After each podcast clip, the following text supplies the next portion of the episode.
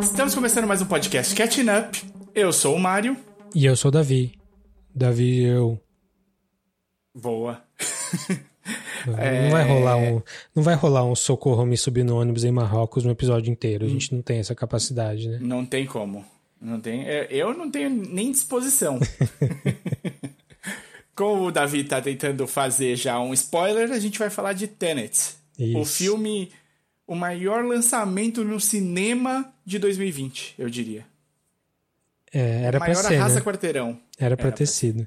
Era pra ser. A gente vai falar disso quando a gente for falar do filme. Mas a gente vai falar do Tenet e de coisas que a gente tem visto recentemente aí, coisas novas e coisas velhas. Bom, se você não conhece a gente, aqui no Catching Up geralmente a gente escolhe um tema e discute esse tema um pouco mais de profundidade, de um jeito em que um precisa correr atrás do outro para ficar em dia né, nas coisas que a, gente, que a gente assiste aqui. Também a gente inclui também dicas e coisas que a gente tem visto recentemente, que é o caso hoje. Aqui a gente sempre respeita os spoilers na hora de falar do assunto principal. Quer dizer, o tempo todo, né? A gente, a gente não dá spoiler a, a não ser falando do assunto principal. E quando a gente vai falar de spoiler, a gente avisa antes. Então tem um, vai ter uma parte do Tenet que vai ser pré-spoilers. Aí a gente vai avisar, tem musiquinha para você pa parar, enfim, é, e ouvir depois. E aí a gente discute mais a fundo as que questões da trama. É isso que a gente tem para hoje, né? É isso que nós temos. O prato do dia é esse: dicas e Tenet. Boa, vamos ver se a gente consegue fazer no tempo certo. Aliás, no final do episódio anterior, a nossa conversa foi. A gente estava com três horas de gravação e você falou que eu ia conseguir fazer em menos de duas. Eu falei, não, acho que vai dar umas duas e quinze. Você viu quanto ficou o episódio final? Não, não vi. Duas e, duas e doze. Aí, cara. Foi boa. 70 episódios não é. é tipo, já, já, já sei como é que funciona o esquema aqui. Aliás, esse é o episódio 69, então a gente tá falando do Tenet. É, o episódio 69 funciona tanto para frente quanto para trás. Ah, não. Tá. então vamos, vamos começar aqui para falar do, de Sadik. Sadik é dicas? É. é, vamos, botar uma moratória aí, tá? No, a gente só, só faz piadinha na hora que for falar do Tenet. Sacid. Sacid, na verdade. Quer começar? Eu vou abrir aqui com um negócio que tentaram vender como um hit do hit do ano na, na Amazon, que é o The Wilds. Você viu alguma coisa? Nem fiquei sabendo. Ah, muito bom. The Wilds é uma série sobre um grupo de meninas num avião particular o avião cai numa ilha deserta. Hum, já ouvi, já ouvi essa história antes, hein? Sabia que você ia ter visto em algum lugar já. É, ele não foge muito do Gilligan's Island. que nós conhecemos. Gilligan's Island. É isso aí, né? É, é esse mesmo que eu tava pensando. O, ou então o. Robson o Crusoe. Senhor das Moscas, né? Senhor das Moscas. Eu achei que era um Senhor das Moscas versão com meninas, né? Pra para um público mais novo conhecer o trabalho do Senhor das Moscas, que para mim é um puta filme, uma puta história puta super livro. bem desenvolvida. Livro também. Um puta livro. É, então, e, e famosíssimo e que foi base importante para uma série aí que movimentou uma galera no, no, dos anos 2000 ali, no meio dos anos 2000, chamada Lost. Ela segue um quesinho do Lost. São, é, são é, poucas é meninas. É Lost são... meets Gossip Girls? Gossip Girl? Cara, ela começa assim, não é. Não é. Ela tá começando, ela encontra um caminho dela só. Porque rapidinho ela tira essa impressão. O começo é super bobinho mesmo, é super adolescente. São meninas que têm. Cada, cada uma tem o seu motivo para estar no avião, basicamente, assim. É um, um, um, walkabout, assim. É uma coisa de, tipo, vá se conhecer, vá, vá criar, encontrar uma saída e tudo mais. Você não sabe, não mostraram no primeiro episódio exatamente a queda do avião. Então você não sabe como elas caíram e tudo mais, você só tem elas já caídas. É meio triste algumas cenas, especialmente a primeira que tem no mar, e dá para ver que eles gravaram num, num piscinão, assim, com um céu infinito, sabe? Nossa. É, É, ficou meio estranho, assim. Eles tentam pôr o foco, desfocar todo o resto e pôr o foco só na, nas meninas na água, mas, tipo, se você deixa a vista perder um pouquinho, você consegue ver o, o, o barco no fundo passando para garantir que tá todo mundo bem, sabe? Tô brincando, mas a sensação é essa. E a série é original da Amazon, é isso? É, Amazon. Teoricamente deveria ter um, um orçamento melhorzinho. É, então eu fiquei pensando se talvez tenha tido algum impacto por causa da pandemia, dependendo de como tivesse a produção, se eles tinham. Sim, eles chegaram no fim e tinham de fazer refilmagem, aí não tinha mais como fazer refilmagem do jeito ideal, então eles tiveram de criar uma outra solução. Fiquei pensando, em ano de pandemia eu não vou discutir, o que a gente tem é isso, vamos falar da história porque é o que sobra, né? As meninas, cada uma tem então um, uma vida muito diferente, só duas são da mesma escola, duas são irmãs, o resto é meio que cada uma ali por um motivo diferente e tal. O que, que segue de Lost? O episódio começa com elas dando entrevista para o pessoal do FBI que está tentando entender o que aconteceu. Então elas já foram salvas. Você não sabe quantas foram salvas, ou quem, ou como, ou por quê. Mas elas foram salvas. E aí é uma por vez, por episódio. Então você vai ter o flashback dessa uma que vai contar da própria vida e da visão dela do que acontecia na ilha. Então é bem Lost nesse sentido, tipo, ó, vamos aprofundar esse personagem, depois a gente aprofunda esse personagem, aprofunda esse personagem, vai indo com calma nesse, nessa narrativa. Ela não é tanto Lost, porque no final do primeiro episódio já, eles te mostram que tem, tinha gente que sabia que elas estavam na ilha e era de fora. Tinha uma coisa já preparada ali que estava acontecendo, então ele, é, apesar dele ligar no Lost no sentido de que tipo tem uma uma coisa por trás dos panos acontecendo, né? Então essa sensação de você querer saber o que, que é e tal, é, é mais simples de Lost porque ele vai direto ao ponto. Ele te, já te conta, esse pessoal sabia. Eles têm câmera, eles estão acompanhando, tem tudo acontecendo. Então, tipo, aí começa a ter um, um, te deixa intrigado de outra maneira, entendeu? Aí você pode ser fisgado não pela história das meninas, que o começo realmente começa mais bobinho, e as personalidades mais bobinhas, e depois vai, vai aprofundando e melhorando um pouco mas também o, o, te fisga nessa dúvida do porquê. O que, que então o que, que interessava estarem essas meninas lá, entendeu? Hum. Então isso pode ser pode deixa um pouquinho mais mais mais legal. São 10 episódios só, só tem a primeira temporada. Não tem ninguém famoso assim. Eu não vi zero pessoas que eu já tinha visto na vida. Assim. Você viu os 10 já? Não, ainda não. Tô no 4. tá valendo a pena?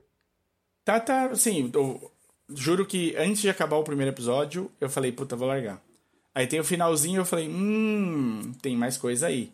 Aí eu continuei. Legal. Então, por enquanto tá ok. Tá ok. Eu, eu comento, quando eu acabar, eu comento se valeu a pena ou não. Tá, então o nome é The Wilds e tá na Amazon. Isso. Inclusive, deixa eu só fazer um parênteses, hum. que aí você pode pôr onde você quiser isso daí. Mas esse fim de ano, para quem quem estava acompanhando o que estava saindo, né? Porque foi um ano muito mais lento de lançamentos e tudo mais. Tiveram boas coisas saindo. Sim. A gente conversou de quase todas as boas coisas que saíram. Mas esse fim de ano eu acho que, assim, foi uma enxurrada, foi uma lavada. E, a, e esse fim de ano mostrou pra gente o que a gente pode esperar do, do futuro da, do streaming e do cinema porque cada uma das grandes produtoras teve de inventar um jeito diferente de vender. E o, então, se a gente fala da HBO, por exemplo, a HBO Max mudou o esquema que, que a Warner vai fazer as coisas. Pois é, isso deu um, um chabu, né? Sim, e, e, a, e a HBO, mais, eu acho. A HBO Max, né, na verdade a, a Warner, né, a, que quem é dona agora é a AT&T, eles anunciaram que os, todos os filmes do ano que vem, de 2021, os, acho que são 13 filmes ou 17, acho que são 17 filmes, incluindo o Duna, do Denis Villeneuve, o, todos os maiores filmes que, que vão sair ano que vem pela Warner, todos vão sair nos cinemas, dependendo de como tiver os cinemas, e ao mesmo tempo vão estar no primeiro dia na HBO Max. E isso aí deixou os filmmakers assim possessos. O Christopher Nolan atacou abertamente, falou que a Warner não, não liga para os cineastas mais. que é o pior serviço de streaming. É, o Denis Villeneuve escreveu um, um, um artigo na, na Variety, eu acho, também falando contra. E assim, bem. Todo mundo bem incisivo, assim, falando, não, isso é uma péssima ideia, vocês estão fazendo errado. E a gente. E aí? E a sua opinião? Então. Porque também, quem criticou abertamente foi o dono lá da. Da AMC, do. Dos cinemas, né? É, claro, é. esses são os maiores perdedores com essa história. Eu acho uhum. que isso vai ser meio fogo de palha. Eu acho que eles vão voltar atrás aí em vários. Vai depender de como que tiver a pandemia no ano que vem, né? Mas se fosse alguém com mais estofo, tipo a Disney falando isso, ó, todos os filmes da Marvel do ano que vem, todos os filmes da Disney, Pixar, tudo, não vai, vai sair no mesmo dia no, no Disney Plus. Aí eu acho que o problema ia ser muito mais. O impacto ia ser muito maior. Mas eu acho que a HBO não tem. A HBO não, a Warner não tem. A... Peso da Disney ainda. Não tem o peso da Disney, assim, te, deveria ter em termos de filmes, mas eu acho que eles não têm tecnologia para isso também, por enquanto. Tanto uhum. que eu acho que agora no, no, Mulher Maravilha novo mudou, mas eles não tinham 4K no, no streaming deles. Uhum. Era o máximo era 1080 lá HD. E É, isso é bem complicado. E fora que também não tem fora dos Estados Unidos, né? O único lugar que tem HBO Max é nos Estados Unidos. É que assim, um dos maiores mercados do mundo para isso é os Estados Unidos. Sim, sim. A base é que o, o, a grana de filme é metade é cinema nos Estados Unidos e a outra metade é o resto. Uhum. Isso inclui distribuição internacional de cinema e home video. Isso tem mudado um pouco. A China tem, tem, tem feito um pouco mais de diferença. E home video no geral tá streaming, tá né? Muito espaço. Agora tem. Sim. Mas o problema da HBO, assim, mesmo falando dos Estados Unidos, eles não prepararam o aplicativo deles o suficiente, ele não tá rodando em todo lugar ainda. Você tem que abrir no, no computador para rodar o HBO Max. Se você tem uma TV LG, você não tem HBO Max na TV LG, que é o meu caso. Hum. É, lá nos Estados Unidos é muito famoso o, Roku, né? O Roku, que é tipo um Apple TVzinho de uma outra marca. É, tipo o Google Chrome, é, né? O, o Google, Chrome, não, Google, né? Chromecast. Né? Eles só anunciaram que o HBO Max vai, vai ter para o Roku ainda, ainda não saiu. Então eles estão muito atrasados nessa, nessa questão, eles cobram caro. O Disney Plus é, acho que é 9 dólares, o Netflix também é tipo 10, uhum. e eles cobram 15, né? Então eles estão muito, eles têm muito que correr atrás, né, para melhorar o serviço deles para poder fazer valer a pena para o consumidor. É, mas o que eles fizeram é, não dá para criticar, porque eles o, o, o que eles fizeram é que eles vão continuar pondo no cinema. Tá interessado, vai assistir no cinema, cara. É. Não, tem, não vai sair. Não é só streaming.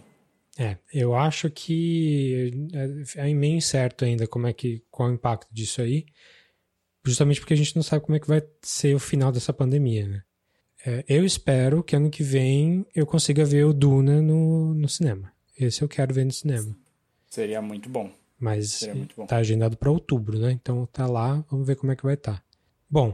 Fala sua primeira dica. Minha primeira dica é também é uma dica de streaming, também é uma série, também já acabou, como o seu, uhum. seu The Wilds aí. Só que é uma série do Hulu de animação que você, se você tem uma certa idade aí, você com certeza conhece, que é os Animaniacs. O Hulu bancou, é, Hulu bancou o reboot dos Animaniacs já com duas temporadas, já saiu a primeira inteira.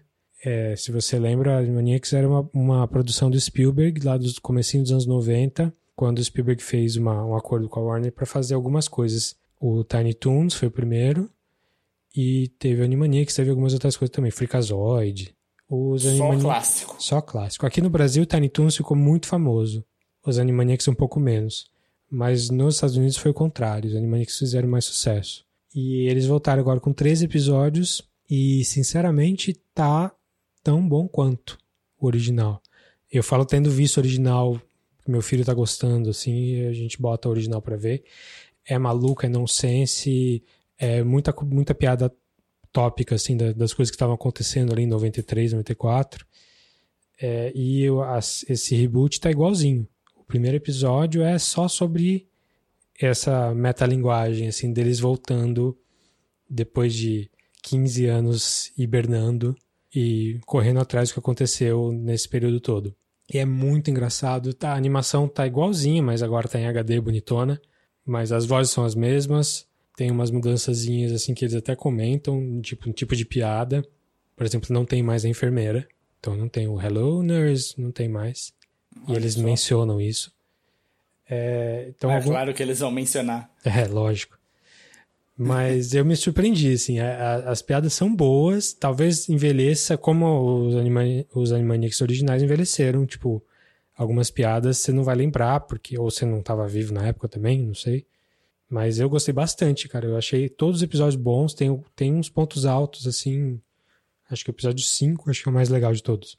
Mas todos têm alguma coisa. Eles brincam muito, tem muita coisa experimental.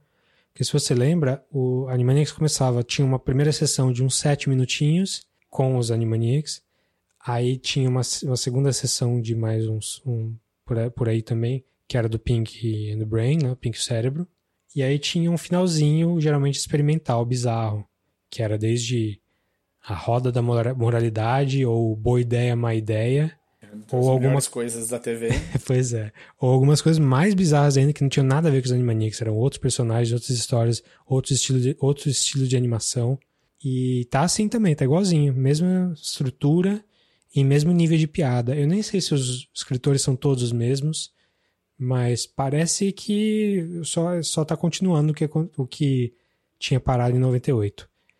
Então recomendo forte aí bastante, se você tem acesso ao Hulu, tá fácil aí. E se você não tem, vai atrás aí, que se você gosta de animação, é um prato cheio aí. São 13 episódios, vai ter mais uma temporada ainda no que vem. Animaniacs. Maravilha. Essa, essa vamos acabar aqui, eu acho que não tem dica melhor. Muito tem, bem. tem, tem coisa boa ainda que eu tenho para falar. Tem coisa. Ah, então. Acho então que tá, então perdão. Dessa vez aqui na minha lista não tem nada ruim. Olha. Geralmente a então gente tem uma anti-recomendação e dessa vez acho que não. Chill With Me é o Booker Face. é... Cara, eu corrigi um erro meu, que não tinha assistido. Um filme de 2014. Era um favorito da Marina e eu achei que ele tinha um clima natalino bom, então assisti no dia de Natal. Hum. Os, o Muppets Most Wanted. Hum. E o Most Wanted é o segundo, com... né? Do, desse reboot. Isso, Muppets 2. Você assistiu? Assisti que, que você achou? Que em 2011 teve o reboot dos filmes dos Muppets, que, teve, que foi aquele filme com a Amy Adams e o cara do Your Mother, qual é o nome dele? Jason Segel. Jason Segel. Que eu vi, revi há pouco tempo e achei fraquinho, assim. Apesar da música muito, muito boa. Foi o Manor Muppet. O Muppets... É, então. O Muppets 2 também tem uma música muito boa que eu acho que valeria pelo filme também. Pois é, o Moço Antes de Cotina Fey, né? Isso, que Tina tem... Fey, o Ty Burrell e principalmente com o Rick Gervais, né? É. é. Eu achei melhorzinho. Não achei excelente, não, mas achei melhorzinho. Faz tempo que eu vi também, não lembro muito bem. Mas aí, você ah, gostou? Eu me diverti. Eu me diverti, eu achei, eu achei que tinha exatamente a cara do, do que eu queria pro Natal.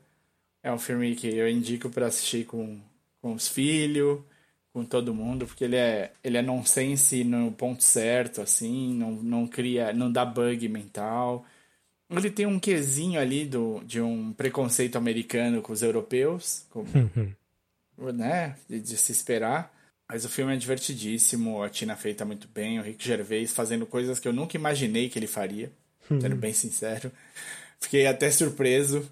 Ele se propõe a cantar e dançar, eu acho que é, é, é mais do que eu imaginei. Apesar de ser muito ruim fazendo os dois, o... ele parece estar se divertindo, então eu gostei bastante disso.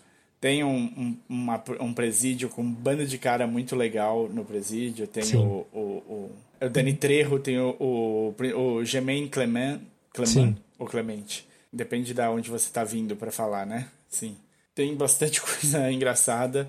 E tem uma da música que eu acho que assim, só a música, que, né? Que é I Can Give You Everything You Want, Anything You Want, já valia. Mas é o encontro do, do Kermit, né? Do Caco, com o Constantine o, o sapo mais procurado do mundo.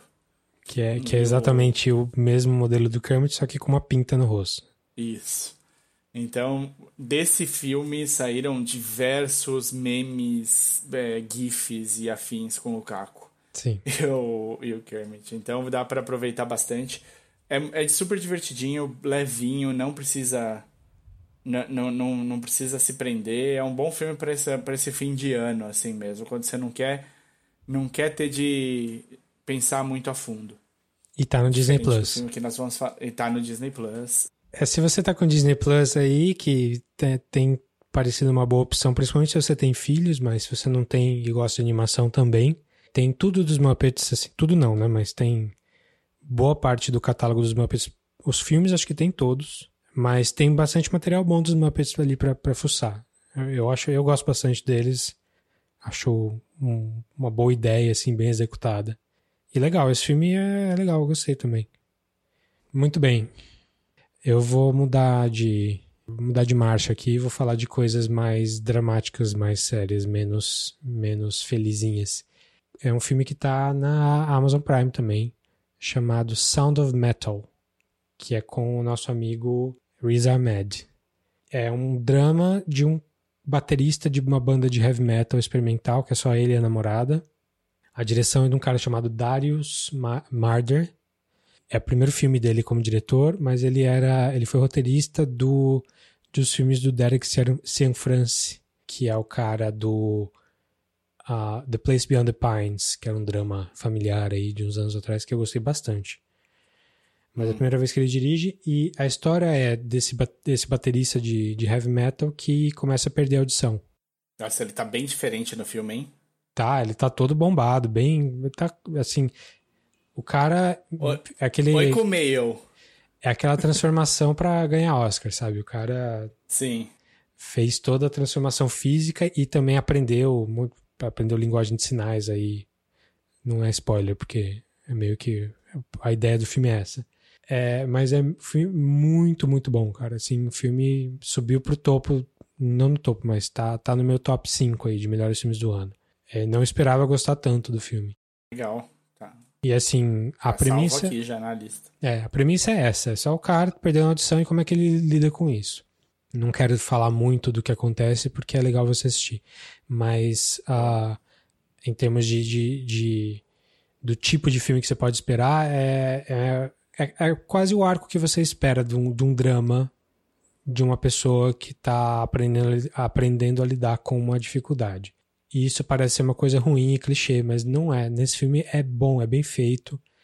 A, o sound design do filme é impressionante, assim. Eu, por acaso, eu assisti o filme ouvindo, usando fone de ouvido.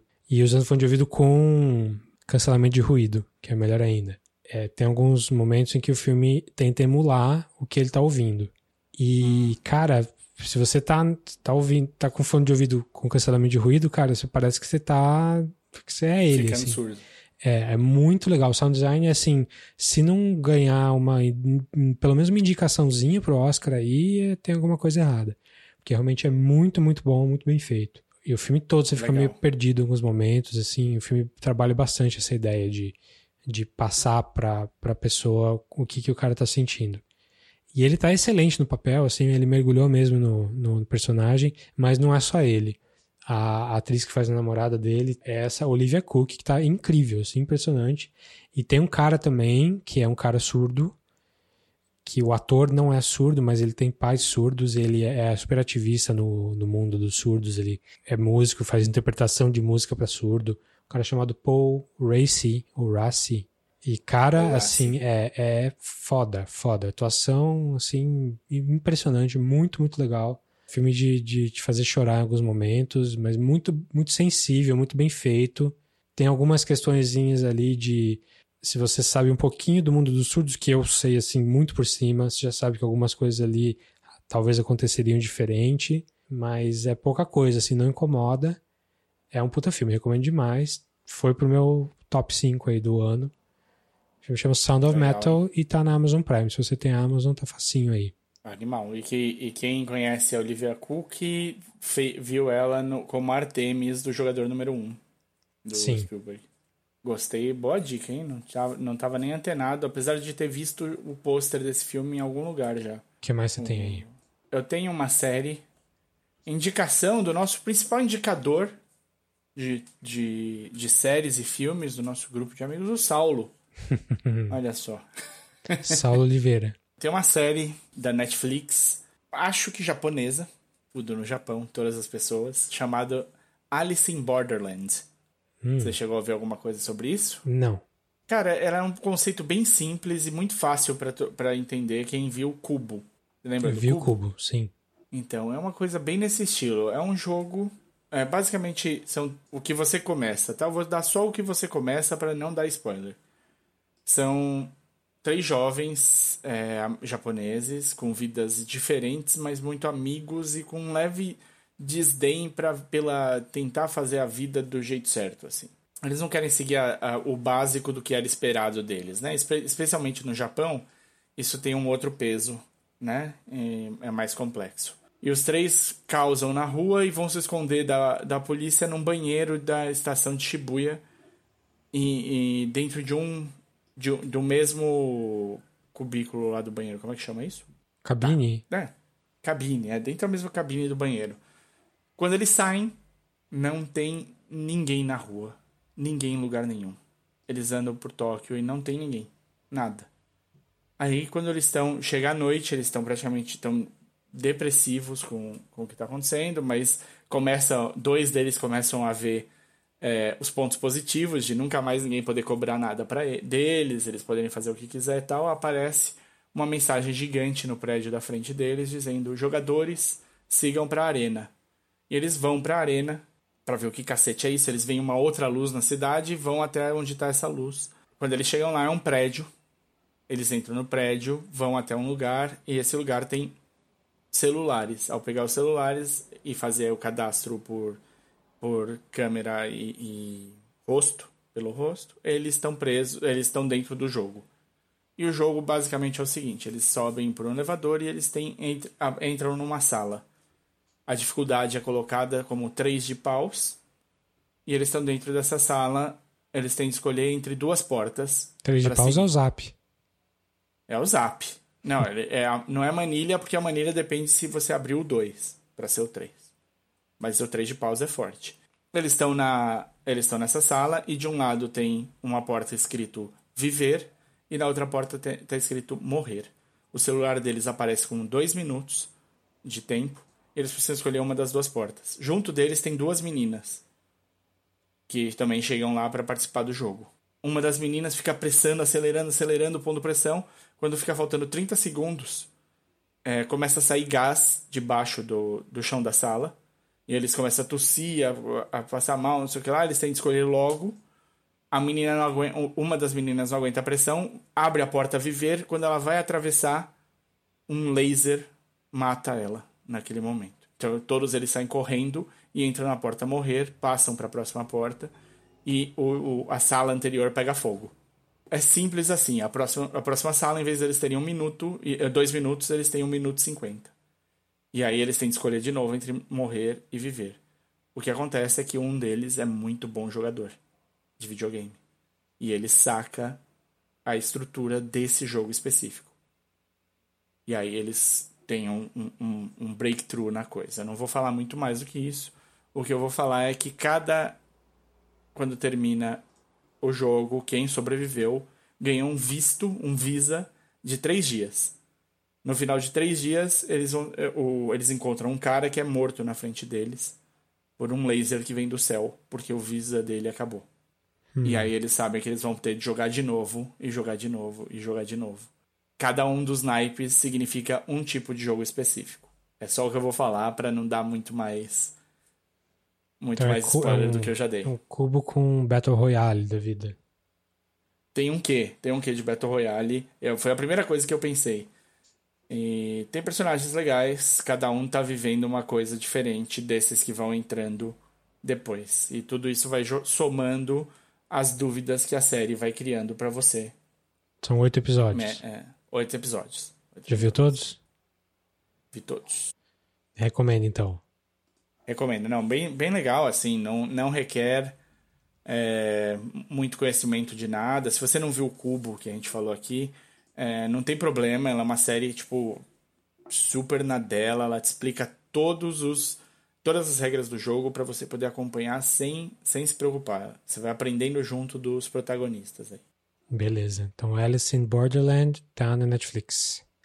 Bom, eu tava na Amazon, vou continuar na Amazon mais uma vez aqui, que era um projeto bem legal de um diretor que eu gosto, que o diretor é o Steve McQueen, uh, que é o diretor do 12 Years a Slave, o diretor do Shame, e o, o, último projeto dele foi o Widows, que eu falei aqui no podcast, que é um thriller super legal de roubo de banco, só com, com um grupo de mulheres.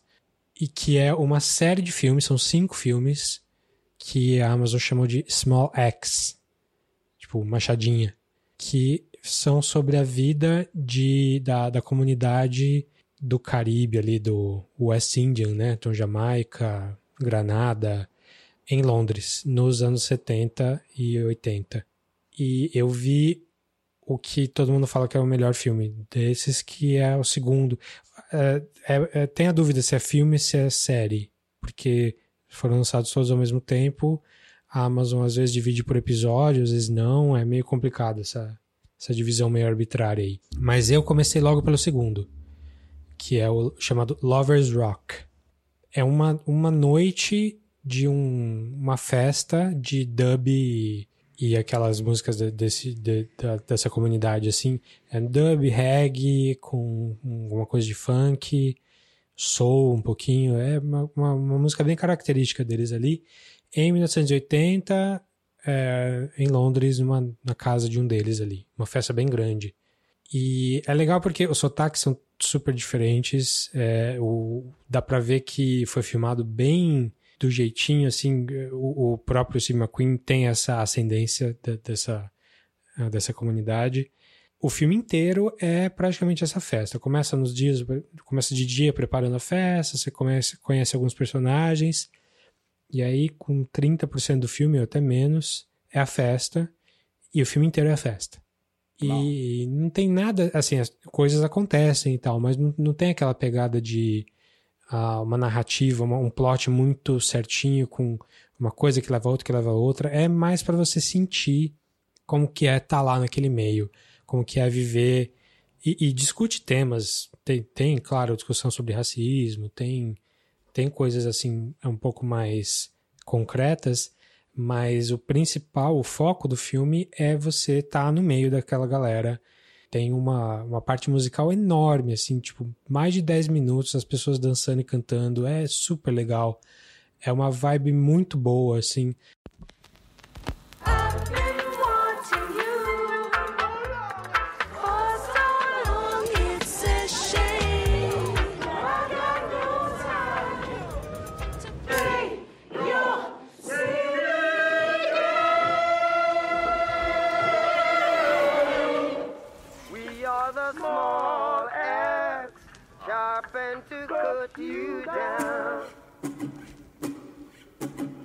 Pouco você aprende como é que era o estilo de vida daquele grupo e um pouco você vai acompanhando a história propriamente dita. É, me lembrou um pouco a cena do Cidade de Deus, que é no, naquele baile, aquela festa, na discoteca lá que eles vão. Não sei se você lembra. Lembro, claro. É bem aquele clima, porque é bem aquela época, né? Comecinho dos anos 80 e população negra e tal, mais periférica, mas é aquela alegria, todo mundo dançando, é, mas é, é, é um clima legal, assim, é, é diferentão. Não sei se é para todo mundo, assim, porque algumas cenas são bem longas, mas é muito interessante. Então, esse é o segundo filme, Lovers Rock. Aí, todo mundo fala bem de todos, mas esse é o melhor, assim. Aí eu comecei a ver o primeiro, porque eu queria ver todos, os cinco. E o primeiro chama Mangrove que se passa um pouco antes nessa timeline aí. Eu não sei se são os mesmos personagens porque eu não vi todos. Então, eu, até onde eu sei, os filmes são no mesmo ambiente, mas eles não se conversam em termos de, de história. E esse primeiro Mangrove é, é, sobre um restaurante chamado Mangrove de comida caribenha, assim, desse tipo, dessa galera, que vai acontecer uma, uma questão da polícia invadir e vai, depois vai ter vai ter prisão, vai ter revolta e depois tem um julgamento. Eu não consegui chegar no julgamento. É, é, é. E assim, não porque é super chocante, não, eu achei ruim. E assim, hum. tô falando, já, já entendo que não vi o filme inteiro, então não é uma desrecomendação direta, não.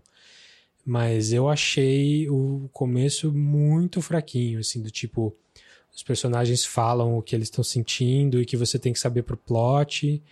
E os policiais são super malvados só porque eles são malvados. E as pessoas, sabe, é uma coisa muito, muito preto e branco, assim. Que é, eu achei o oposto do Lovers Rock. Pode ser que, conforme o filme fosse passando, as coisas melhorassem. Mas eu realmente não consegui chegar lá. Não sei se eu vou continuar esse. Talvez eu, eu retome no terceiro, quarto, quinto episódio. Mas. O filme, né? E assim, esse, o Mangrove é o mais, mais, é o mais longo, tem uma hora e vinte, eu acho. O Lover's Rock tem tipo 60 minutos. E os outros também tem em torno de 60, 70 minutos. Então não é um comprometimento muito grande, assim. É que é um projeto. É um projeto gigantesco, né? Sim. Mesmo assim. Se for ver, o cara tá fazendo um, um filme, tipo, cinco filmes de uma vez, né? Sim. O cara é bom, eu sei que o, o autor é bom, ele é bom como diretor, ele é bom como roteirista, que eu já vi antes. Mas Sim. eu realmente não não me desceu o Mangrove. O Lover's Rock eu recomendo muito. E os outros ainda, conforme eu for vendo, eu vou falando aqui. Então essa Pronto, é a minha... Tem é, o, John, o John Boyega. Eu acho que é o Mangrove, acho que é o primeiro. Ele não apareceu, até onde eu vi ele não tinha aparecido ainda. Tá. Eu acho que é um, importantíssimo esse espaço e o tamanho desse, desse projeto. E se, e se o 2 é isso tudo que você falou, já, já vale a pena ele ter existido. É, bem legal, bem legal mesmo. É, assim, lembra lembra um pouco Tremer, que eu já falei aqui algumas vezes, que é aquela série do David Sim. Simon do, sobre Sim. Nova Orleans. E, esse, e o primeiro Mangrove lembra mais um The Wire, assim. Mas o, o Lover's Rock fez jus ao Tremer e o Mangrove, até onde eu vi, não fez jus ao, ao The Wire. Mas enfim, tá tudo no, na Amazon Prime. Só procure. É que é, é, é, complicado porque a interface da Amazon é tão ruim que eu tive que fuçar para achar essas coisas, mesmo sabendo o dia que ia entrar. E existia, né? É, tanto o Sound of Metal quanto o Love is Rock eu tive que procurar assim no search, porque na interface normal não aparece. Então fiquem avisados aí, vale a pena. Boa. A minha próxima dica é um, uma série da Netflix que tem três séries, na verdade, dentro dela. Criminal. Você já ouviu falar? Ah, é uma que é em Berlim, uma em Paris. É, ela e... tem. Isso, ela tem um, uma. O Criminal France, Criminal UK, Criminal Spain e acho que tem o Criminal Germany, sim. Não duvido. Tem o Criminal São... em Los Angeles que é com a Fiona Apple, é isso? Tem esse Criminal também, que é tão bom quanto, quiçá melhor. É, tem então Criminal France, Criminal Germany, Criminal Spain e Criminal UK. São os quatro criminals que tem. E eles todos são filmados no mesmo lugar. Isso que é maravilhoso, que é no na cidade do cidade do cinema, acho que é isso, alguma coisa assim, em Madrid. Basicamente ela se passa inteira na sala de interrogatório. Tem uma ou outra cena fora, mas provavelmente a maioria das cenas é na sala adjacente da de interrogatório, onde fica o pessoal atrás do vidro, e na, no corredor da sala de interrogatório. É, o, a delícia da, do, do, da série é uma série que se leva muito a sério, é muito bem feita e tem muita gente boa envolvida. Eu comecei pela, pela Criminal Friends para pra, pra, porque, né, ajudar ali a, o francês a não morrer. Mas na Criminal UK tem, tipo, David Tennant, tem a Hayley Atwell, tem o Kunal é, Nayar lá do, do Big Bang Theory. E tem o Jon tem, Snow. Você não sabe de nada, Jon Snow. Tem... É o pôster da é bem, UK, é o Jon É o pôster, sim, sim. É. Tem bastante gente famosa na, na UK que você já conhece, nas outras menos, porque a gente é menos bombardeado de, de coisas. Mas é todo mundo muito bom, muito, muito bom. E o primeiro episódio da Frances, só para dar para explicar exatamente como é que funciona, você tem um, uma menina que tava no, no Bataclan. Hum. Sabe? Sim. Quando teve o, o, ah, o, o show é... do Eagles of Death Metal lá. Bataclan é aquela casa de show que foi. que teve um atentado em 2015, Sim. 16? 2015. 130 pessoas mortas incluindo 90 que estavam no Bataclan na, naquela noite. Ela, tá, ela teoricamente estaria lá e eles, tão, eles começam a questionar se ela estaria mesmo ou não no, no Bataclan. porque ela ganhou notoriedade, porque ela sobreviveu ao Bataclan e tinha um monte de coisas que estavam acontecendo. A sensação que a série dá é que você ora pende para acreditar na pessoa que está sendo ali é, é, interrogada, ora pende pro lado dos policiais, e você nunca sabe exatamente onde vai cair. Os episódios não deixam você saber mesmo o que vai acontecer a partir disso daí. Então são episódios bem escritos, com muito foco em atuação, né? Porque ele é muito de diálogo, ele é muito de, de entrega ali, o espaço é muito pequeno. E são temporadas muito curtas. Acho que a maioria dos, do, do, das séries tem uma temporada só por enquanto. E elas são com três episódios, esquema meio inglês, assim, de fazer série. Tirando uma delas que tem uma segunda temporada. É o que eu lembro aqui por cima. Não lembro mais te dizer qual, qual que é qual, porque eu tô nesse, nesse processo de assistir já tem um tempo. Vale, eu, eu gosto, indico, acho que vale a pena de as pessoas assistirem. E a gente questiona, né, inclusive, quando é que o Netflix vai trazer para o Brasil essa produção para a gente fazer o Criminal BR aqui, que eu acho que tem tudo para dar certo. Então, as histórias não têm uma ligação com a outra. O UK não tem nada a ver não. com a França, mas não. é a mesma ideia de, de a mesma de interrogar ideia, pessoas, lugar. É interrogar loucura. pessoas que estão suspeitas de algum crime grande, é isso? Isso, ligado a algum crime que eles vão é, eles vão sempre dialogando e assim, pode ser que eles estejam super sérios, pode ser que não, eu não vou não vou entregar o quanto que, que a polícia acerta, o quanto erra e como funciona. E tem resolução, assim? Tipo, você descobre no final? Sempre, sempre. No final, tá. no final você, você entende o que aconteceu. E, então vale a pena. E não precisa. Você pode começar por qualquer um, não faz a menor diferença. Qualquer um. De, de, pode assistir um francês, depois um inglês, um alemão, do jeito que você preferir. Tá, você viu quais? UK e France? Eu vi, eu vi acho que todos praticamente. Se eu não vi, deve estar faltando um episódio da Alemanha e um. Uma, acho que um da Espanha, mas eu acho que eu vi todos. Beleza. Tem, então... É do Netflix tudo. E deixa aí, Netflix, se quiser eu desenvolvo para vocês aqui no Brasil, hum. sem problema nenhum, tá bom? A gente filma também lá na Espanha, em Madrid, no problema. então a série chama-se Criminal.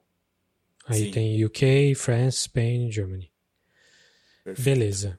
Eu vou falar de uma coisa mainstream de novo. Vou voltar pro mainstream aqui, que é sobre. Eu falar, falar rapidinho sobre a Mandalorian, né? Segunda temporada de Mandalorian que acabou. Não vamos dar spoiler, até porque o Mario não viu também, é isso, né? Não terminei, não. Tô esperando a namorada chegar. Tá, então é só um lembrete, porque a, a Mandalorian continua como uma série surpreendentemente boa, para uma série que ninguém dava nada, pelo menos eu não dava nada no começo. E ela, ela continua sendo episódica no, naquele esquema é, western, né? Então o, o mando lá que o Pedro Pascal fala é como se fosse o, o Homem Sem Nome lá do Clint Eastwood, ou o, o Lone Wolf, né, do, do, do, do mangá, é tentando proteger o Baby Yoda, e os episódios nem sempre têm uma ligação com o outro, e mesmo quando tem ligação, as histórias são quase sempre relativamente fechadas.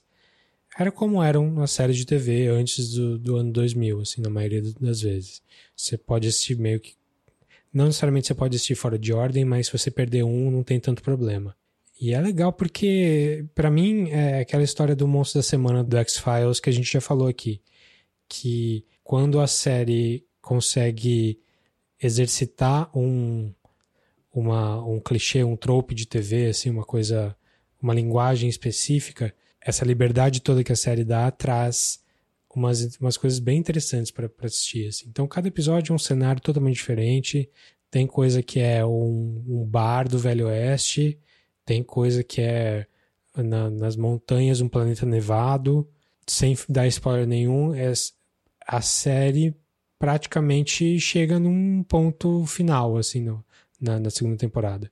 Parece que vai ter mais, mas dava para não ter do jeito que fizeram a coisa acontecer. Eu não sei, eu não sei como foi, mas eu sei que foi uma choradeira, foi todo mundo absurdado. Eu não quero mais falar sobre esse assunto. É, não, era só, só um lembrete. Então, o Mandalorian mandou bem na segunda temporada inteira. Eu gostei de praticamente todos os episódios. O final é semi-bombástico aí. Eu achei ok. não amei esse final, mas também não, não achei ruim, não.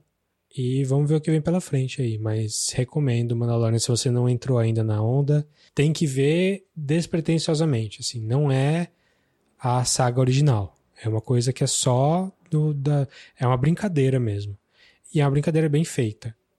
E é, acho que essa, essa é a coisa. Assim, vale a pena ver despretensiosamente, sim. Então, Mandalorian Disney Plus. Muito bem.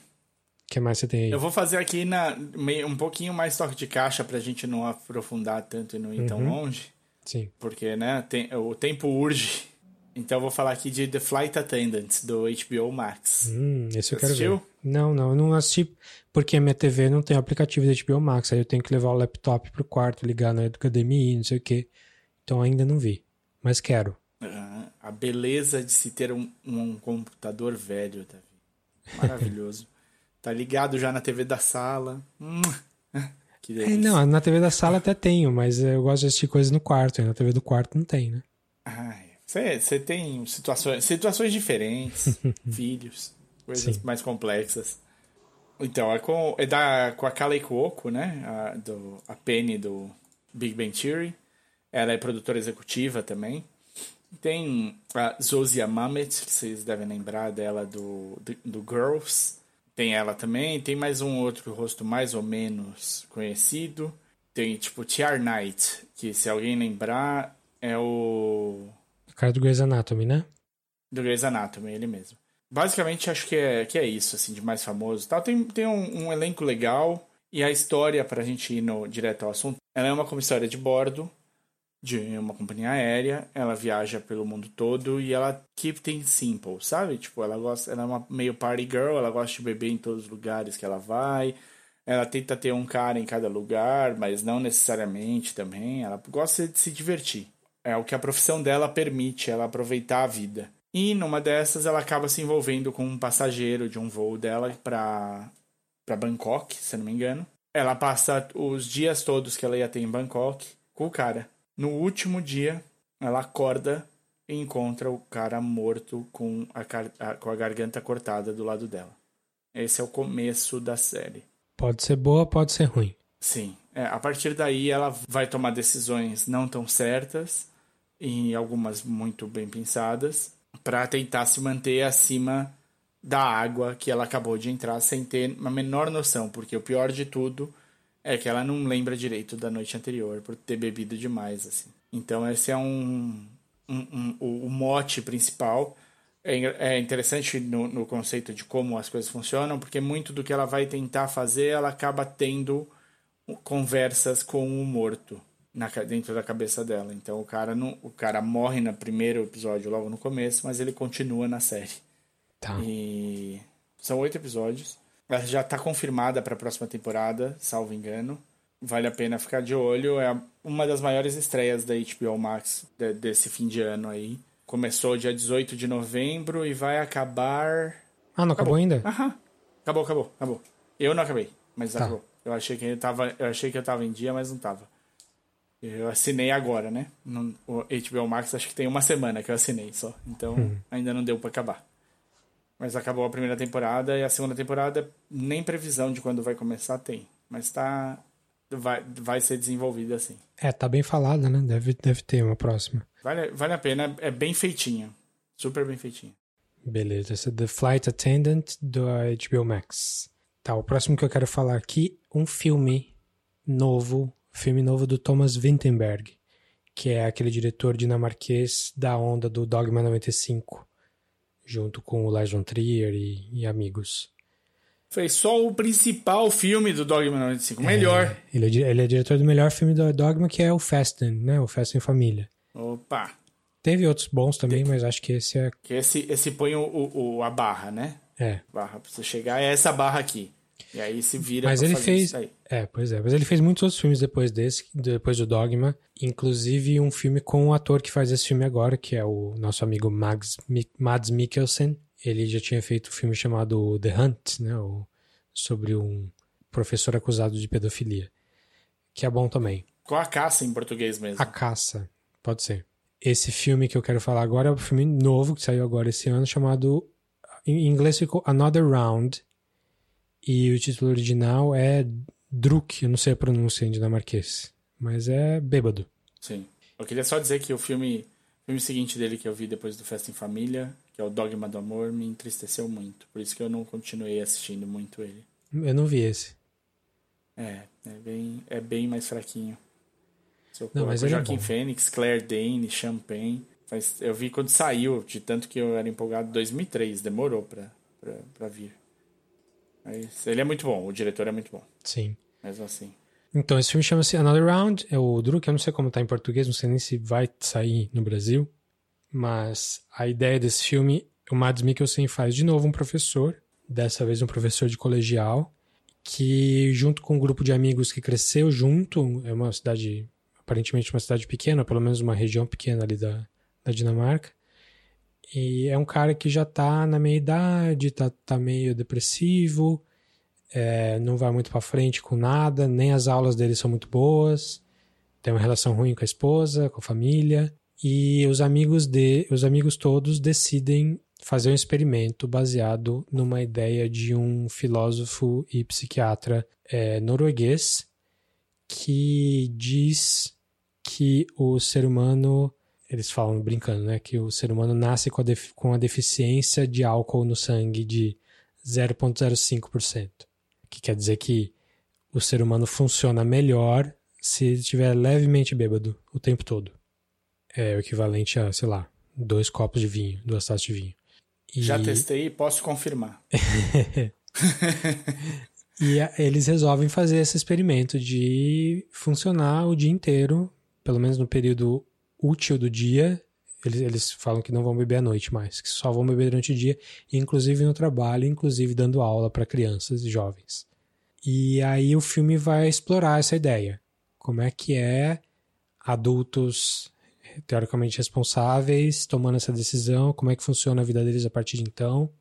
E aí você extrapola para as coisas boas e ruins que vão sair disso. Dá para dizer que no, no começo é tudo ótimo, né? A ideia é essa exploração dessa ideia, da- desses amigos fazendo, fazendo essa, esse teste. É um filme bem, bem interessante, assim, de, tipo, porque ele não, não julga muito. Então ele fica, ele fica meio, meio distante, assim, tentando analisar a situação ali, sem, sem fazer muito juízo de valor. É, é, é, é eu acho que ele tem alguns. Não é bem um defeito, mas ele, ele, ele deixa de olhar para alguns lados, assim, que acho que na tentativa de não ser. De não julgar, ele acaba sendo omisso em algumas coisas do filme, não os personagens. É, mas ainda assim é muito interessante, a ideia é interessante, ele tem um final muito muito legal, muito bonito. Ele tem um final surpreendente, assim. Você vai, você vai ver o filme, você vai lembrar do final. Vou- eu, eu lembro que eu tinha falado pra você, você chegou a ver, não? Não, ele tá aqui e eu comento sobre ele no próximo.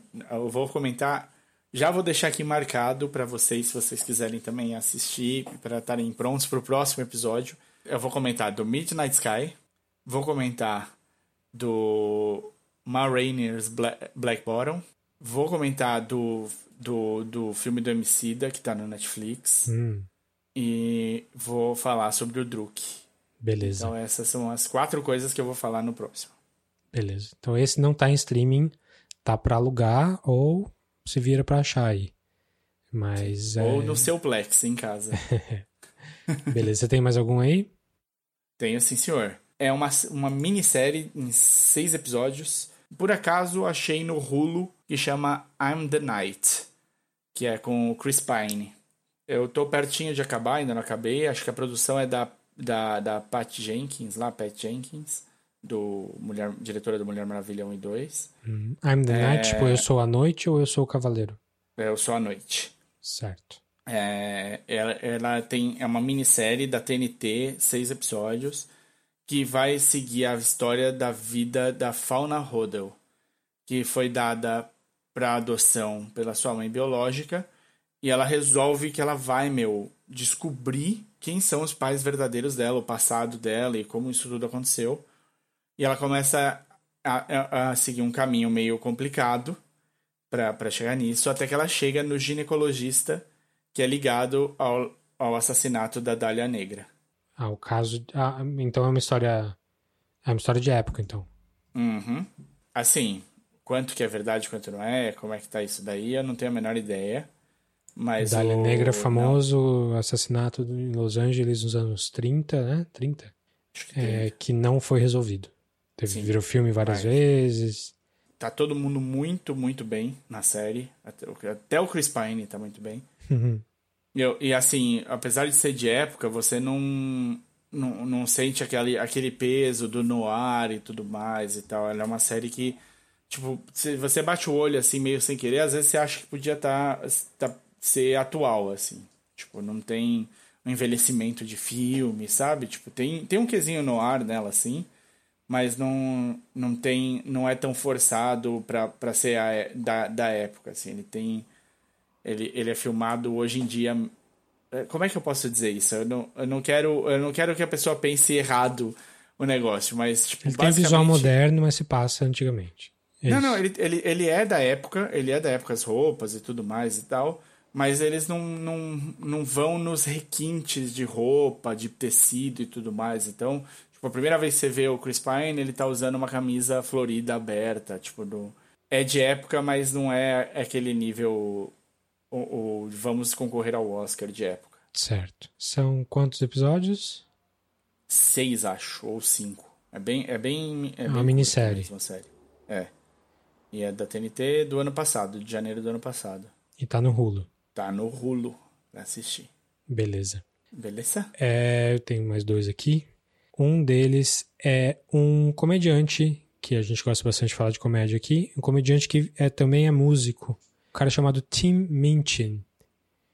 É um cara australiano, radicado mais na Inglaterra, até onde eu sei, que ele ficou famoso mais nos anos 2000, assim, ele não, não, é um, ele não estourou muito como, como outros da mesma época, assim, mas ele é da geração do Russell Brand, assim, e ele é do mesmo estilo do Russell Brand também, que é aquele cabelo nojento, o mais nojento possível, e maquiagem forte na cara. Eu não sei qual é que é desses comediantes que à primeira vista me, re, me dão me revoltam assim em termos de tipo eu não, não, não tenho interesse de ver um cara que age dessa forma assim muito chamativa parece um cara muito vaidoso e tal mas quando você ouve o cara falando aí você vê o conteúdo do, do stand-up dele e é outra coisa assim um cara super cerebral super filo, filosófico e no caso específico do Tim Minchin, ele é um cara super musical, assim, é um, um popstar. É, é, ele tocando piano. Estou falando de dois especiais específicos que estão jogados no Netflix americano, não estão no brasileiro, já procurei. Então não vou falar deles diretamente. Mas são dois especiais dos, dos um de 2007 e o 2011. Mas ele tem toda toda a obra, não, mas ele tem muito da obra dele no YouTube, no canal dele do YouTube. E é esse canal que eu vou colocar o link na, na descrição do episódio aqui. Se você tem o Netflix americano, também vale a pena procurar os especiais lá. Um deles chamado chama-se I'm So Fucking Rock e o outro chama-se To Mention with the Heritage Orchestra, que ele faz no Royal Albert Hall. É um cara assim, é, ele ele tá fazendo show para estádio assim, em lugares muito grandes mesmo. Eu vou colocar um trechinho de uma música aqui só para vocês terem uma ideia do tipo de coisa que ele faz. Eu já tinha ouvido falar dele há uns 10 anos, assim, mas muito pouquinho. Com uma música que é a que eu mais gosto dele, que fala If I Didn't Have You, que ele compôs para a esposa dele. Yeah, yeah, if I didn't have you. If I didn't have you to hold me tight. If I didn't have you to lie with at night, if I didn't have you to share my sighs and to kiss me and dry my tears when I cry, will I really think that I would have somebody else? If I didn't have you, someone else would do. Your love is one in a million. You couldn't buy it at any price. But of the 9.99900,000 other possible loves, statistically, some of them would be equally nice. Or maybe not as nice, but say smarter than you, or dumber but better at sport, or tracing. I'm just saying I probably. Yeah. O cara é muito bom, assim, muito, muito bom. E é o filho da puta talentoso, assim. O cara é bom comediante, é bom de fazer você pensar. Músico. E as músicas são boas. É, aí é foda. É aqueles caras que dá raiva, assim. O cara é bom mesmo. Então a recomendação é curta, mas vale perder um tempo aí no canal dele do YouTube pra ouvir algumas músicas dele que tem aquele humor bem meio existencialista, assim, meio a vida é uma merda, meio absurdo. Fala, fala da, da filhinha dele bebê. É, é super legal, super, super recomendado, recomendo mesmo. Passei algumas horas vendo os especiais, que são longos até, e dá pra perder um tempo no YouTube também. Então, o nome do cara é Tim Minchin. E se você não Maravilha. pegou como escreve, tá aí na descrição do episódio. Já vou, já abri aqui o canal. Eu vou só dar uma última dica minha aqui, que vai demorar aproximadamente 3 minutos. A Tá. Apple TV Plus colocou no ar os especiais do Charlie Brown de Natal e de Halloween. Então, se você tiver de bobeira, é, até rever os clássicos vale muito a pena, viu? Não tem, não tem como errar. É, é isso só? Os especiais de Charlie Brown da Apple TV Sim. Plus? Beleza. Tá, vou falar meu último aqui também. Você tem um último? Tem um último, Eu só pra gente fechar.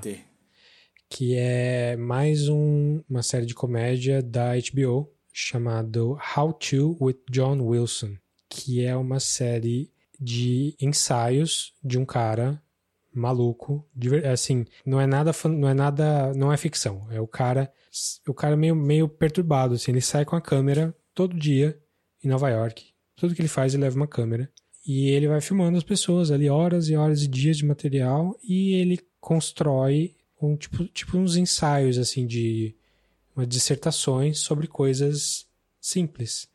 Então tem um episódio que é o primeiro episódio é como falar com as pessoas. Tem um episódio que é como colocar um andaime. E, e não é um how-to de verdade, não é um guia de como fazer, mas é- são ele vai falando da vida em Nova York ali, da vida da- das coisas, da- das pessoas na rua e falando coisas engraçadas e meio depressivas. É muito estranho. O cara, as poucas vezes que ele aparece, você vê que ele é uma pessoa estranha que tem uma vida estranha. E dá pra ver que não é fingido, assim, o cara é daquele jeito mesmo. São seis episódios só. Então, o primeiro é How to Make Small Talk, o segundo é How to Put Up Scaff- Scaffolding, tem o How to Improve Your Memory, muito bizarro chamado How to Cover Your Furniture, das pessoas que colocam capas nos sofás, nos móveis. Tem How to, how to Split the Check, como dividir uma conta, e o último é How to Cook the Perfect Risotto. E Meu Deus. é, e é impressionante como o cara consegue ser engraçado, meio absurdista, assim, e ao mesmo tempo ele ser profundo. É uma das coisas mais legais que eu vi esse ano, assim, é muito louco. Ele, porque ele, ele consegue falar das pessoas. é, é, Você acha que o- a série vai. Você acha que o episódio vai falar de uma coisa, e no fim ele tá falando da natureza humana, assim, é, mostrando cenas que ele filmou de um cachorro passando na rua. É muito legal, muito diferentão. São episódios de meia hora só. Bem, bem, bem legal de ver. O nome é How To with John Wilson. Vê o primeiro, talvez o primeiro não te pegue tanto, mas emenda no segundo. E se no final do segundo você não gostou ainda, aí desencana. Mas eu acho que. Aí foge. É, aí não é pra você. Mas eu, eu achei muito, muito bom mesmo. Vale bem a pena. E é isso de recomendação da minha parte. Ele tá onde? Na Amazon? HBO. HBO. Bora falar do. Vou falar dos nossos patrocinadores agora. É... Não, não temos patrocinadores. Aqui um recado dos patrocinadores. Patrocinem a gente, por favor. é, E com isso nós podemos falar do, do prato principal. o prato principal aqui é o filme novo do Christopher Nolan, Nolan Tenet. Tenet. Que eu acho que para quase todos nós aqui foi o filme mais esperado do ano, ou era o filme mais esperado do ano no fim do ano passado, né? Eu acho que sim. Assim que veio a notícia. Christopher Nolan, aquele cineasta cerebral, do qual a gente já, já fez um episódio inteiro sobre os filmes dele.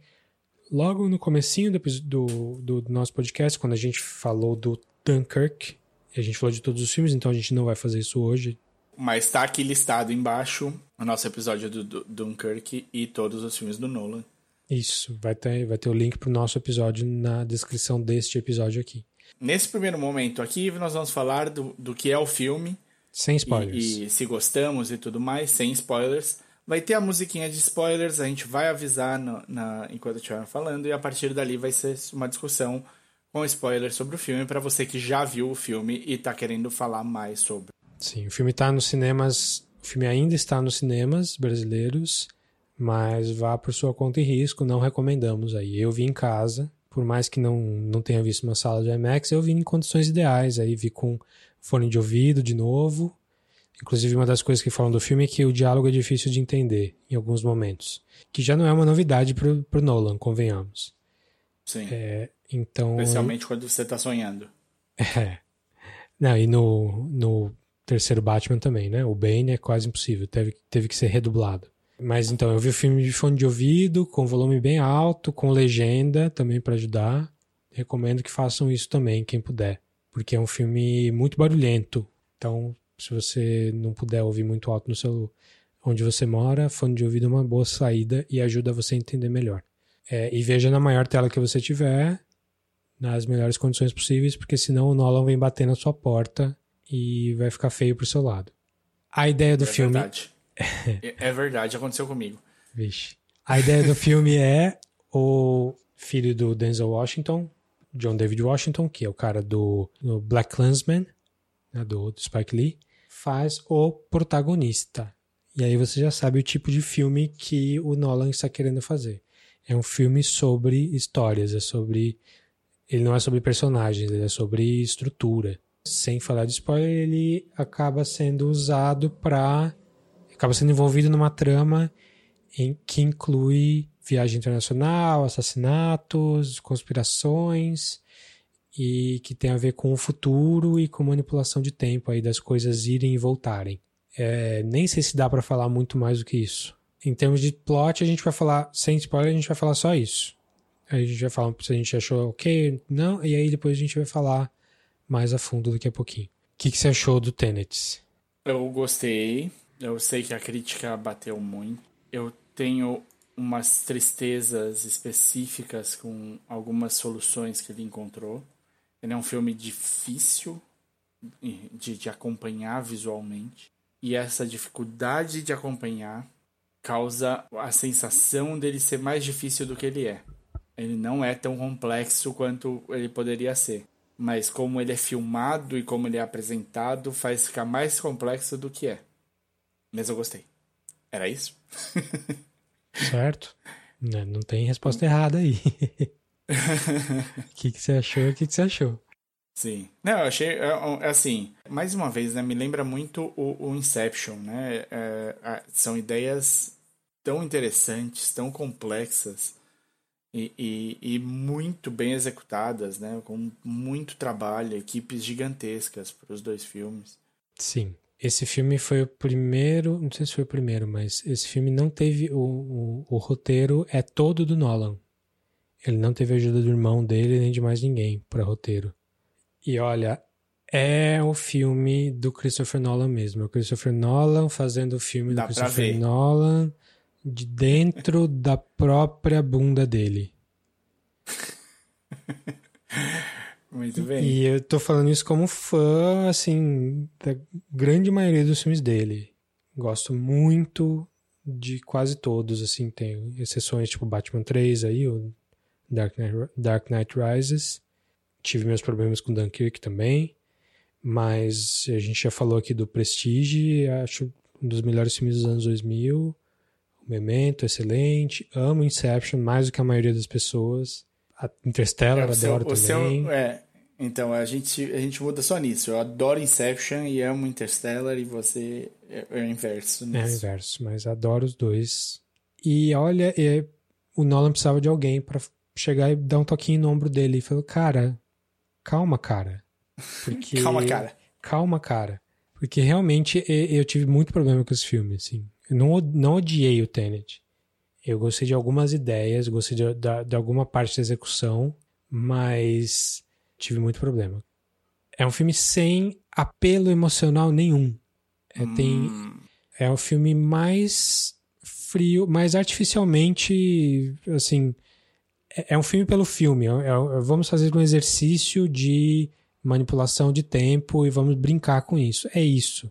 E eu tô falando isso porque os, o, a parte emocional do, do, dos filmes do Christopher Nolan sempre envolvem uma esposa morta e filhos, né? Filho, Uhum. você, você tem que ir atrás dos seus filhos. Então, o Inception, o DiCaprio precisa ir atrás dos filhos dele. No Memento, ele precisa saber o que aconteceu com a esposa morta dele. Uhum. O Prestige, tá, enfim, todos os filmes dele, ali, o In- o Interstellar também é questão de filho. Esse filme tem um filho lá no meio, Filhos, filhos através do tempo. é, só que não tem a ver com o protagonista no, no Tenet. Você não sabe por que, que o cara. Que, que, quem é o cara? Quem é o John David Washington? O que, que ele tá fazendo ali? Pra que, que ele tá fazendo aquilo? O que, que tá acontecendo? Quem, quem sou eu? Que, que, o que? Hã? Hã? Quem sou eu? É, é- é um filme sem propósito, cara. O único propósito desse filme é fazer a brincadeira de voltar no tempo e ir pra frente no tempo. É, e, e sendo isso, eu ainda tive problemas, mesmo, mesmo aceitando essa premissa.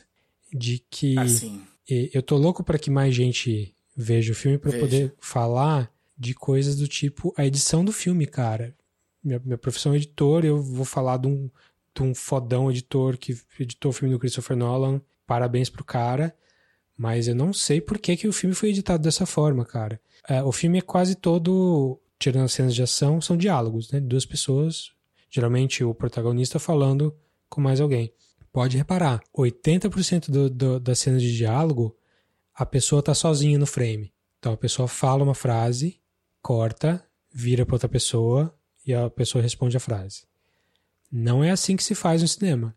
Você tem, tem uma técnica famosa que chama over the shoulder. A câmera vai atrás da pessoa que está recebendo a informação.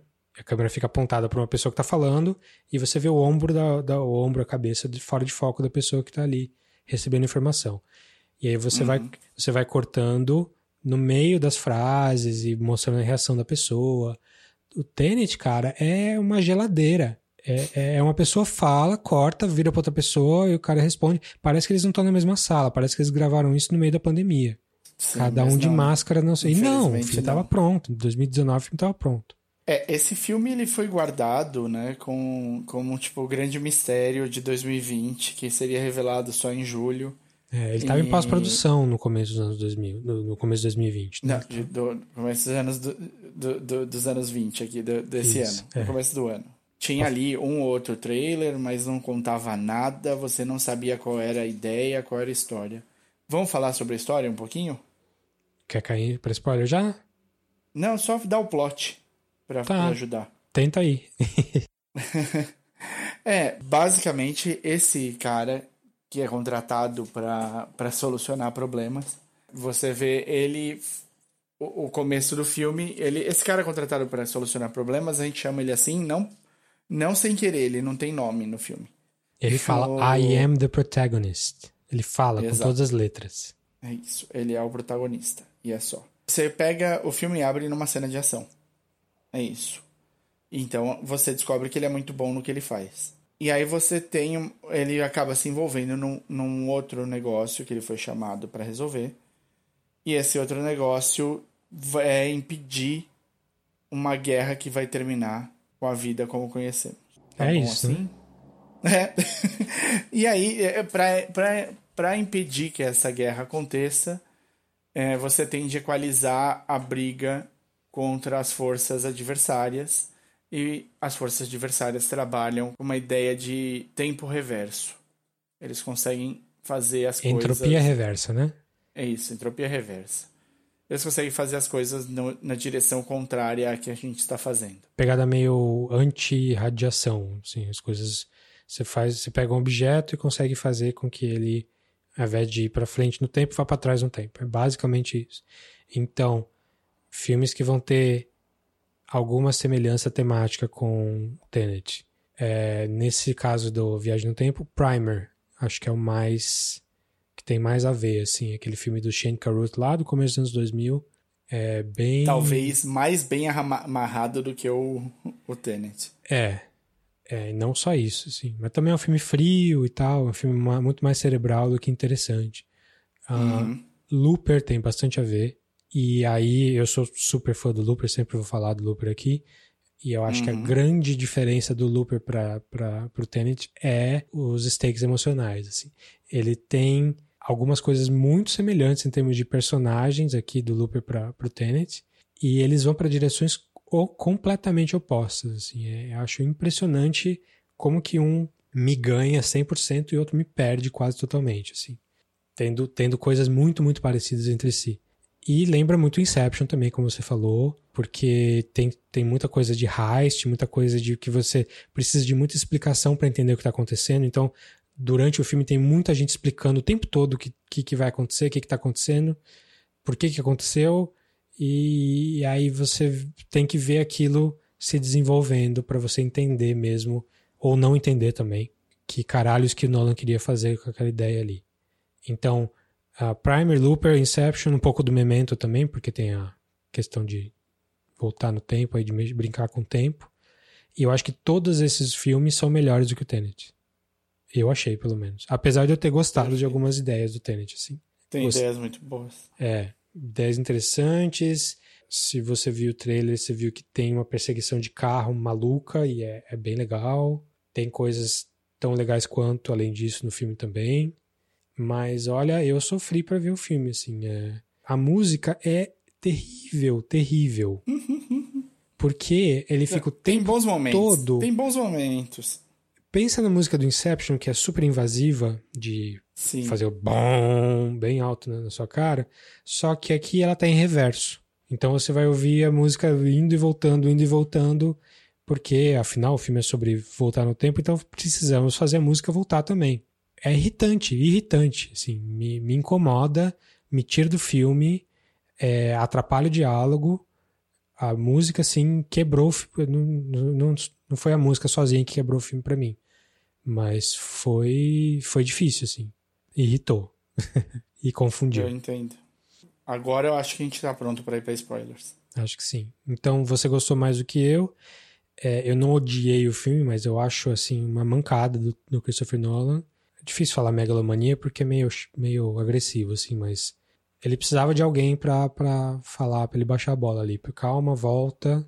Tudo bem que você teve uma ideia muito legal, mas tá muito gimmick, assim, muito, muito, muito caixinha mecânica para ver como funciona e pouco filme, sabe? Uhum. Ele me lembra nesse sentido uma, um, um pouco o Avatar de ser a história mais batida do mundo, porque o cara tá preocupado em querer te mostrar outras coisas que não a história. É, ele usa estrutura, ele chama o cara de protagonista, ele tem tem a, a mulher lá que é a Elizabeth Debicki que faz, que, que é o tenta ser a âncora emocional do filme, mas não, eu acho. Ela é o grande problema do filme, o personagem dela. É. Pra mim, é. Então vamos falar disso. em spoilers? Não, vamos entrar. Então, Maravilha. Então, se você não viu, pause e veja o filme aí. Se você ainda está interessado em duas horas e meia de quebra-cabeça, que talvez não vá te deixar tão satisfeito quanto poderia. Mas se você é como a gente, você vai querer ver, ver os filmes do Nolan, porque no mínimo, eles são interessantes. Eles são interessantes para os guys, assim, para entender o que, que esse cineasta grande e cerebral está fazendo de novo.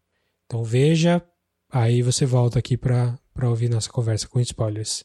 Então a partir de agora, spoilers para Tenet.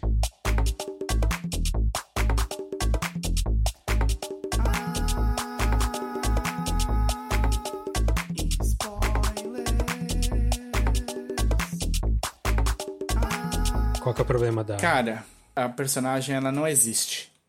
Não só ela. Cat.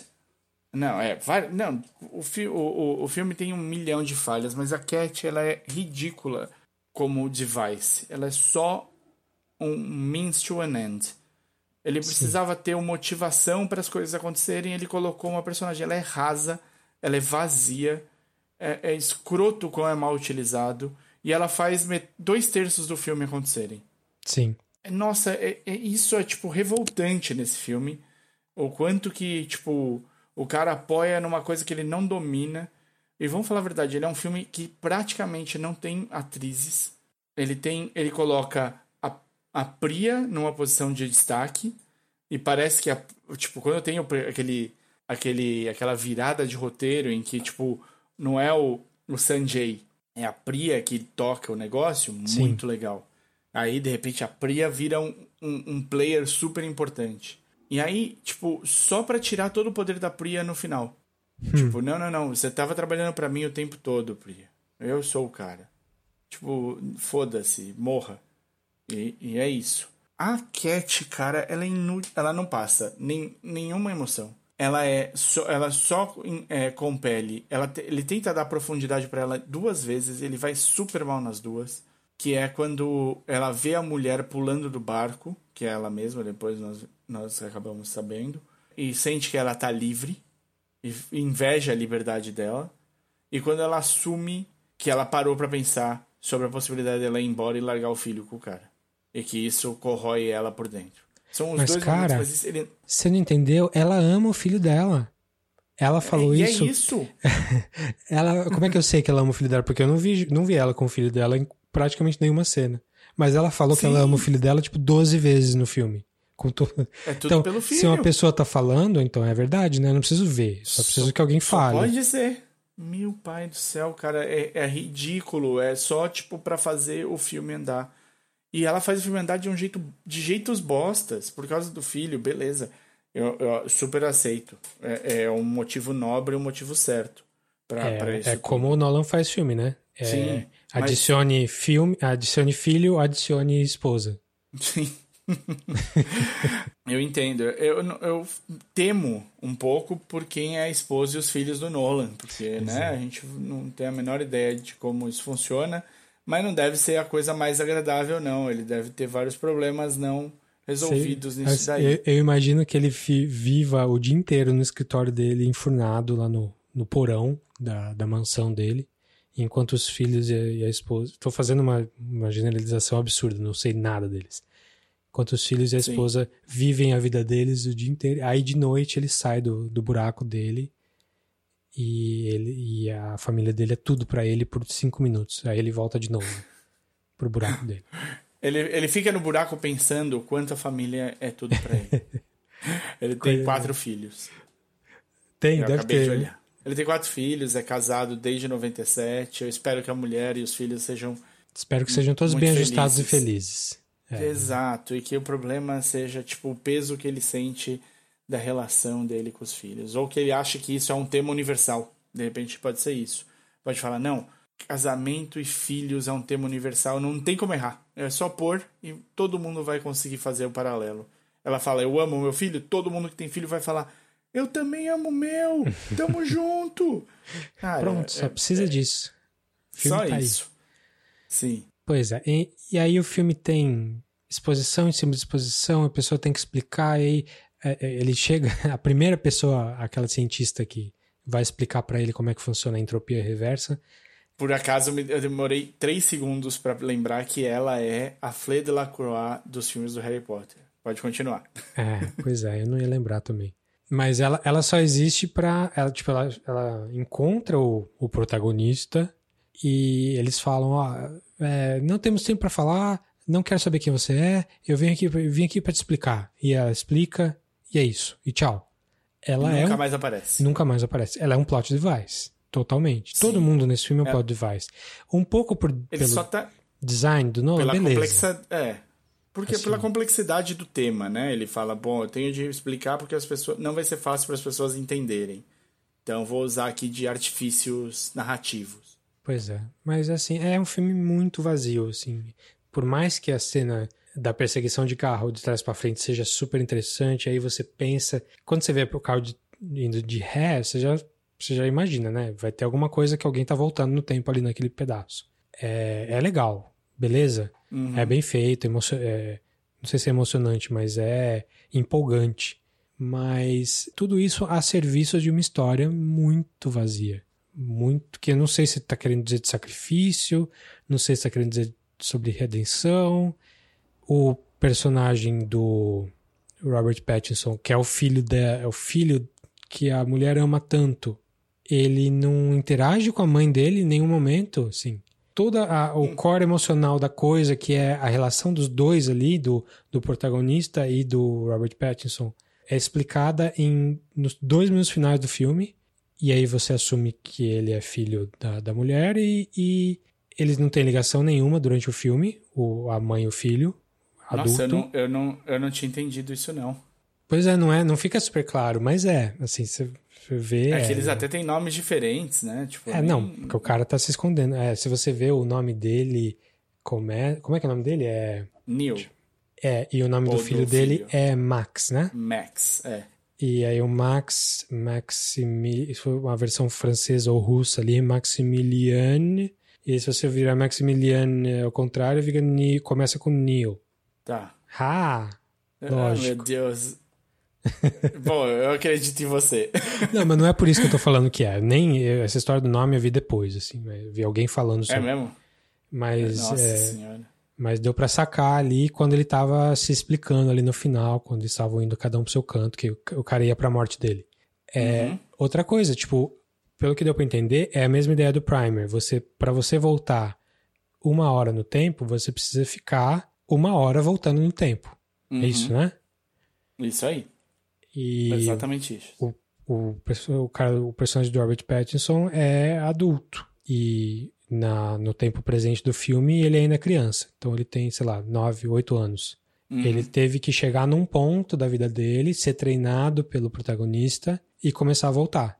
Então todo esse tempo que ele teve foi voltando. Tempo real. Ele não passava muito tempo eh, no, no- É, na, então, nossa, na nossa Ele versão tempo. envelheceu voltando. Ele envelheceu voltando, e, ou seja, ele não teve contato nenhum com a família dele, com a mulher dele, com a mãe dele, e mal teve Não. contato com o- protagonista, assim, porque o protagonista só aparece nesse ponto da história, sei lá, também já, já tô quebrando minha cabeça aqui agora. Ah, não, eu tô. Eu, eu desisti, eu não vou fazer essa, essa sequência. Pra mim, o Neil é o Neil, o Max é o Max. Eu não vou. Não vou caçar, não vi. Juro pra você, quando eu, quando eu vi o, o fim, eu achei super legal. Falei, porra, legal. O, o protagonista vai continuar voltando, porque agora ele sabe o que, que ele, tá, ele precisa resolver. Então ele vai continuar voltando. E aí ele vai encontrar o, Ma, o Neil e a Priya lá atrás e vai vir- criar uma, um- uma amizade com o Neil e tudo mais. E aí eles vão desenhar como é que vai ser feito esse movimento de pinça. Porque eles ficam falando do movimento de pinça também, o caralho do filme inteiro. Para conseguir chegar e, e- e impedir que aconteça essa guerra mundial, aí a terceira guerra mundial, que iria acabar com a nossa existência, porque os caras acreditam que eles viveriam melhor no futuro se não tivesse tido humanos no presente. Tipo, Que não faz sentido, esse- bem. é, só esse preset, assim, tipo, não, não. Tipo, qualquer um com dois neurônios já sabe que tá errado. Mas, cara, O- eles explodem o prédio e desexplodem ao mesmo tempo, cara. É muito louco. Ah, tá.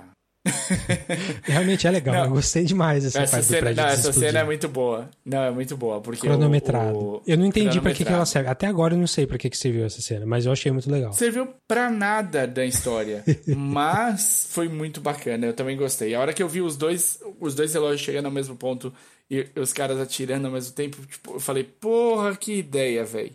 Muito bom. Mas o mas serviu de nada. Eu acho que foi só realmente com o termo, com o perdão do termo, uma punheta mental do do, do Nolan que ele precisou colocar de alguma maneira ali. Pois é. Então acho que a gente tá parecido aí, não. Parecia que você tinha gostado é. mais do que eu, mas. Não, eu gostei, porque no final eu achei assim. Assim, deixa eu ser muito sincero. É uma bomba em vários pontos. É um roteiro de queijo suíço que ele realmente mostrou que ficou faltando o Jonathan Nolan aí, pelo menos, para dar uma mão, para dar uma melhoradinha nisso daí. Não que o Jonathan Nolan tenha sozinho feito coisas maravilhosas, porque, né, eu assisti, né? é, eu eu assisti o Westworld e eu sei que várias vezes o Westworld ele dá uma derrapada, apesar de eu continuar gostando e assistindo, porque uma vez que eu pus a cruz nas costas, meu amigo, eu vou até o fim. Agora, ele é tudo isso, mas eu gostei muito da ideia criativa por trás. Eu gostei muito de- da das possibilidades que o filme abre para outras histórias que poderiam ser contadas dentro disso. Vai acontecer? é. Não vai. É, não. Mas não eu vai. torço muito por um jogo de videogame com, com isso daí. Eu acho que um jogo de videogame com essa tecnologia, essa ideia, ia ficar fenomenal. Cara- ia ser dificílimo, mas ia ser ficar fenomenal. Seu desejo foi atendido lá no passado. Hum, Um jogo, um jogo chamado Braid, Braid. do Jonathan Blow, que é um dos meus jogos preferidos da vida. Um jogo de 2008, em que você faz um, um protagonista, que é o, o herói, o menino herói, que tem que salvar a princesa. E você pode. É, é uma pegada meio Mario, assim. Mario, Super Mario. Plataforminha, não, né? Não, É. Mario, não Mario Pugliese. É, em que você, dependendo da fase, assim, no começo, você pode, você pode, em qualquer momento do jogo, apertar o botão e voltar no tempo. Só que isso tem implicações na, na- quando você vai para frente de novo. Tem fases em que alguns objetos não voltam nunca. Tem fases que você tem que quebrar um objeto para ele voltar e pegar ele de novo.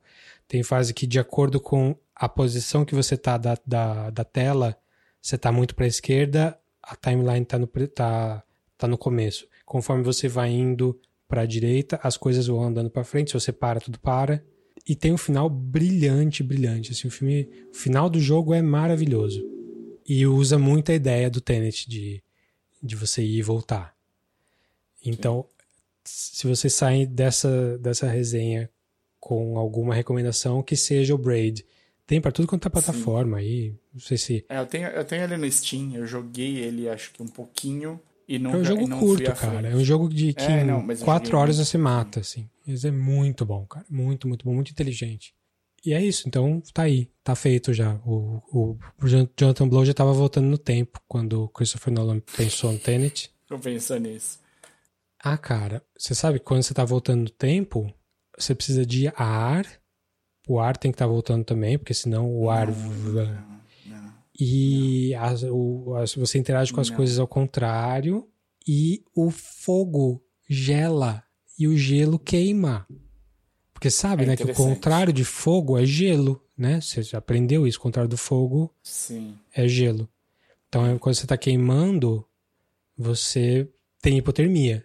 Não é que tem um gelo na sua pele. Você tem hipotermia. Você entendeu? É assim que funcionam as coisas. É bem científico. Não, eu, assim, eu achei interessante do, do fogo tirar o calor das coisas. E, e porque tá. É, mas não é eu- gelo, né?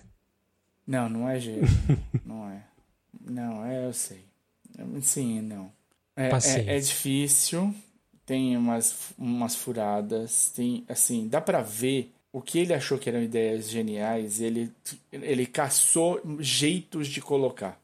É isso, assim. Tipo, A aí ideia do o- o futuro roteiro- colocar, plantar as coisas no passado é super legal. Muito tipo, legal. É, você não precisa nem fazer nada, só precisa deixar um registro disso em algum lugar. E eu- no futuro alguém vai desenterrar essa informação e vai saber que é como o, o russo Kenneth Branagh lá consegue as, as façanhas dele. Bem legal, Uhum. bem feito, bem pensado. É, então é. isso. Tem umas ideias. Ele com certeza teve umas ideias. Ele falou: eu preciso agora que o roteiro encaixe nisso aqui. É, exatamente. É, é como eu tenho medo que um dia o roteiro que eu vou escrever na vida tenha esse problema. Que eu vou ter uma ideia muito Ou- legal, eu vou querer ter- eu vou precisar encaixar. Eu tenho uma ideia, eu tenho um tratamento de roteiro que eu acho que morrer, eu não desenvolvi porque ele cairia nisso. A ideia era boa, mas a história não. Já sei que a história não é boa. Eu preciso de uma história boa pra, pra fazer essa ideia funcionar. Funcionar. Eu acho que o Tenet não. A história não funciona. A Cat, a atriz, chama Elizabeth Debicki. Sim. Ela tá meio. Ela fez o Guardiões da Galáxia, ela tem uma cara meio tipo de uma realeza alienígena, assim, que eu acho que usam várias vezes ela pra isso. Ela tá no Valorian também. É, ela tem dois metros de altura, né? Sim. E ela tá no Idols, que você falou hoje. Sim, sim. Ela é bem boa, eu gosto dela no geral. Sim. Mas esse filme ela não passa emoção nenhuma. É, então. Eu não acho que seja culpa da atriz, não. Acho que o problema é a personagem mesmo. Eu acho que o problema é o roteiro. É, o roteiro não dá nada. E, e, tipo, é legal que ela é o, o coringa da história. Tipo, ela, do nada, ela, ela tenta matar o marido duas vezes. Uma, uma delas ela consegue, né? Primeiro naquele, Sim. naquele barco de alta velocidade ali. Que por que, por que caralhos os caras vão conversar sobre um assunto daquela, daquela importância intrincado Num barco. num barco corrida, que você precisa falar de, de microfone um pro outro. Cara, não tem por que aquela cena existir daquele jeito. Só pra ela tentar matar ele ali. E convenhamos que tentativa ridícula de matar, né? Sim. E aí no final. E assim, ela não conseguiu matar ele ali porque ele já sabia que ela ia tentar, porque ele teve uma informação do futuro. Agora, como que ele não teve informação do futuro da vez que ela conseguiu matar ele? Também não parei muito pra pensar nisso, mas talvez tenha uma explicação e eu não tenha não esteja Então, pensando mas é nela que ele agora. não tinha informação do futuro. Ele tinha, por isso que ele sobreviveu Quem? à queda do iate. O russo, Quem tinha? O russo? Por que, que ele sobreviveu à queda do, ia- do, do barco? porque ele alta tava com proteção ali, ele sabia que ela ia tentar aquilo. Não é isso? Ou eu tô viajando? Não, o, ele- o, o, o protagonista vai salvar ele do mar. Sim, mas ele fala alguma coisa, não fala? Que tipo. Mas Também eu não não, lembro. eu, É, não- eu não lembro. Eu acho que não. Eu acho que, tipo, tanto que ele quer matar ela e o protagonista faz o, o acordo com o russo pra ele não matar. E aí começa todo o drama do tipo. Aí é, o russo resolve que vai colocar ela nas coisas. Então ela que vai fazer a troca. Ela que vai estar no lugar lá. E aí começa ela a ter mais participação do que ela precisava ter desde o. Sei lá. Mas respondendo você, ela tem 1,90m. É foda, sei lá, Dave. É, se. É que a ideia é tão legal. E assim, eu, lógico que eu gosto de Braid. E, mas eu tinha pensado num, num first person shooter em cima dessa ideia. Tipo um Max esquema. Payne, mas.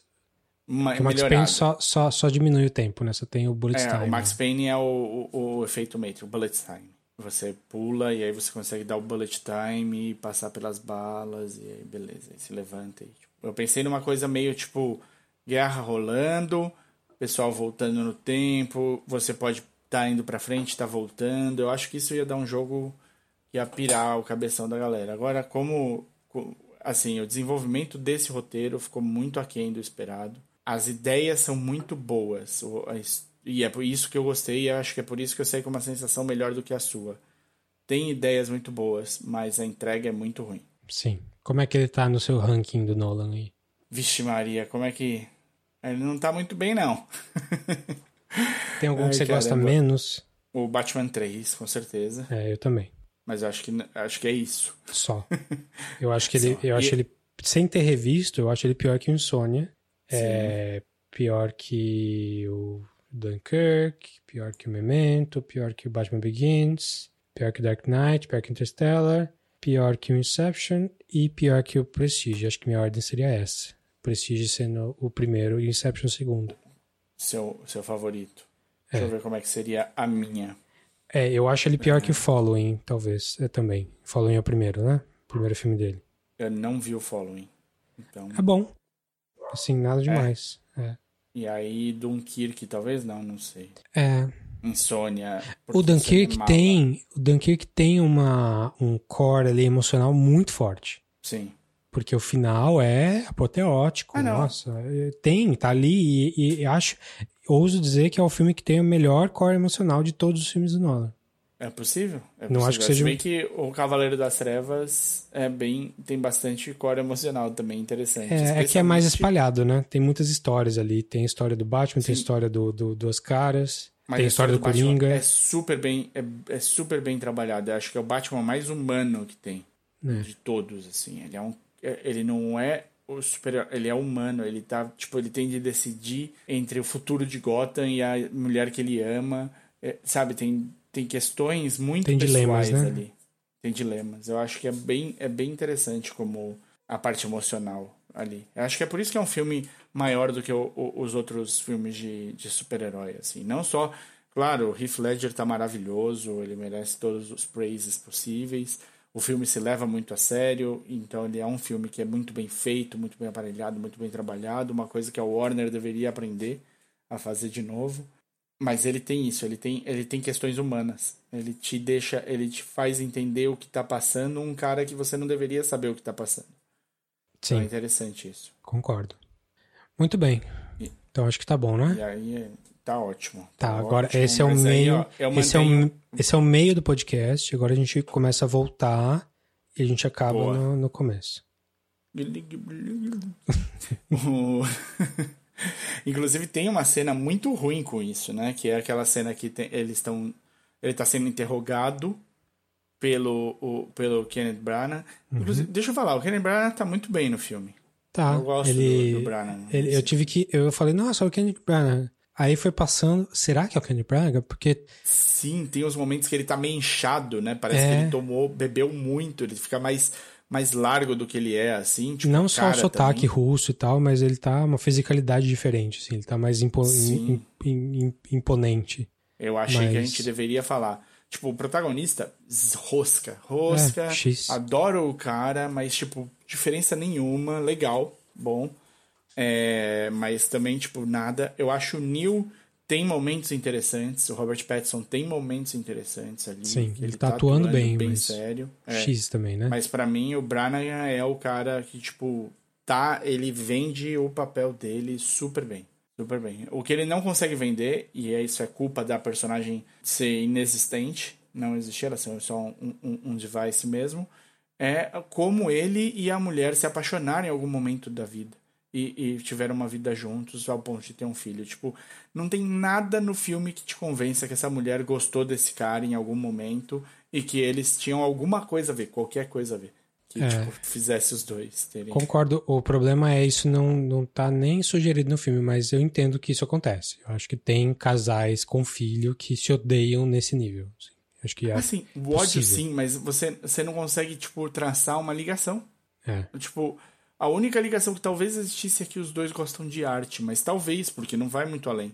É, o, Tipo, o filho não aparece, cara. Se o filho aparecesse, Aí Filho- sim. filho É, eu também criança? acho. Uma, a, a falta do Max no filme é, é, é- o silêncio da Anitta sobre isso é ensurdecedor, assim. o, não dá, tipo, o, é- o Max é o motivo pelo qual a mulher faz tudo e ele não tá no filme. mas ela ama ele. É isso. Ele aparece tanto no filme quanto os filhos do, do, Do DiCaprio, DiCaprio, no, sim. É a mesma no- coisa. no- é. É a mesma coisa, mas pior. No, no- Inception eu acreditei que o DiCaprio realmente amava Uhum. Sim. os filhos. Porque ele não tinha, não tinha como ter contato. Ela não tinha esse problema. É, Então, e no Looper você vê o filho. O Looper tem o protagonista que tá Uhum. lutando em alguns momentos contra ele mesmo. E ele tem a mulher que tem o filho, que a mulher precisa proteger o filho. E ele tá ajudando a mulher a proteger o filho dele mesmo ali no caso. E Inclusive, é nesse filme, puta história emocional boa, cara. É. É. Sim. E aqui não. o Looper é muito redondinho. É, e tem Agora, barras de ouro filme- também. Barras de ouro sendo enviadas do futuro. É sempre bom. Não tem como errar a barra de ouro vindo do futuro. Digo, digo aqui com tranquilidade. Inclusive, É, elas valem mais do que dinheiro, né? esse- Valem mais do que dinheiro. Se você estiver ouvindo esse podcast no futuro, o Mário do futuro, manda barra de ouro pra mim agora, que Boa. eu ando precisando. então, maravilha. Vamos que vamos. Acho que Tá tá, bom. Próximo episódio vai ser sobre o quê, Davi? Próximo episódio a gente vai falar de Soul, o novo filme da Pixar, que eu já vi e é muito bom. E Filme do da- ano, ele disse. É, não é filme do ano não, mas tá no meu ranking ali sim. Tá, e tá alto. Boa. Tô conforme eu vou assistindo, eu vou fazendo um rankingzinho pequeno, né? Então, mas que eu só vou fechar no começo do ano que vem, quando sair mais filmes de 2020. Mas é, Em esse tá lá. 2021. É. A gente vai falar também, então vão ser duas resenhas principais, o Soul e a Wonder Woman 1984 aí, Mulher Maravilha, que o filme que era pra ter saído. WW84. Isso, o filme que era pra ter saído no fim do ano passado, que eles resolveram segurar por questões marqueteiras e se deram muito mal porque não viram a pandemia chegando. É, e aí eles lançaram este ano ao mesmo tempo no, no cinema e na HBO Max. Isso. Então, se você tem HBO, veja. Se não tem, se vire. Mas Boa vai ser pro sorte. próximo. E a gente vai falar de mais dicas também. Vai ter dicas e duas resenhas. Então, Boa. se você quiser falar com a gente, você pode achar a gente no nosso e-mail, no podcast catchingup.gmail.com Ou no Facebook, é, facebook.com.br podcastcatchingup. e no Twitter e Instagram nós temos a mesma handle, que é arroba podcatchingup. Ou, se você quiser falar especificamente comigo ou com o Davi, é, eu tô no Twitter como arroba o desinformante. E eu sou arroba dedonato. É Maravilha. isso. Subi no ônibus em Marrocos. Socorram-me, subi no ônibus em Marrocos.